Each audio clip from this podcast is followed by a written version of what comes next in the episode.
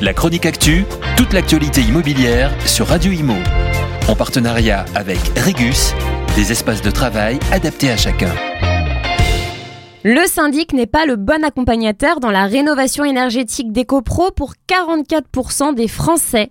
C'est le résultat du dernier baromètre Opinion System IFOP sur la satisfaction client dans l'immobilier et plus spécifiquement à l'égard des syndics de copropriété.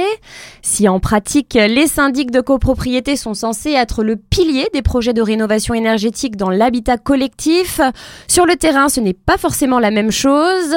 Pour rappel, toutes concernées par la loi climat et résilience depuis le 1er janvier 2023, les copropriétés doivent progressivement réaliser un diagnostic de performance énergétique de leur bâtiment et le traduire en un plan pluriannuel de travaux.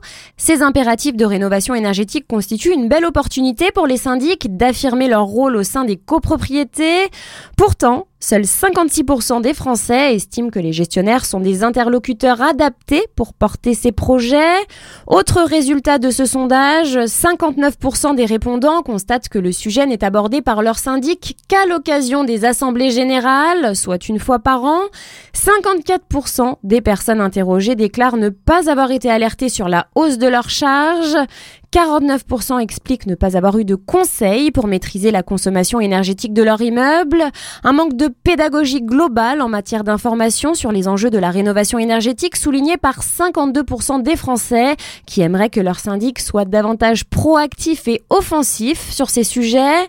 Aussi, 55% des Français affirment qu'aucun travaux n'a encore été programmé dans leur copropriété et 51% d'entre eux disent ne pas savoir lesquels il faudrait entreprendre. Concernant le coût, principal frein à la rénovation énergétique, 57% des répondants annoncent ne pas avoir reçu d'informations sur les aides financières possibles.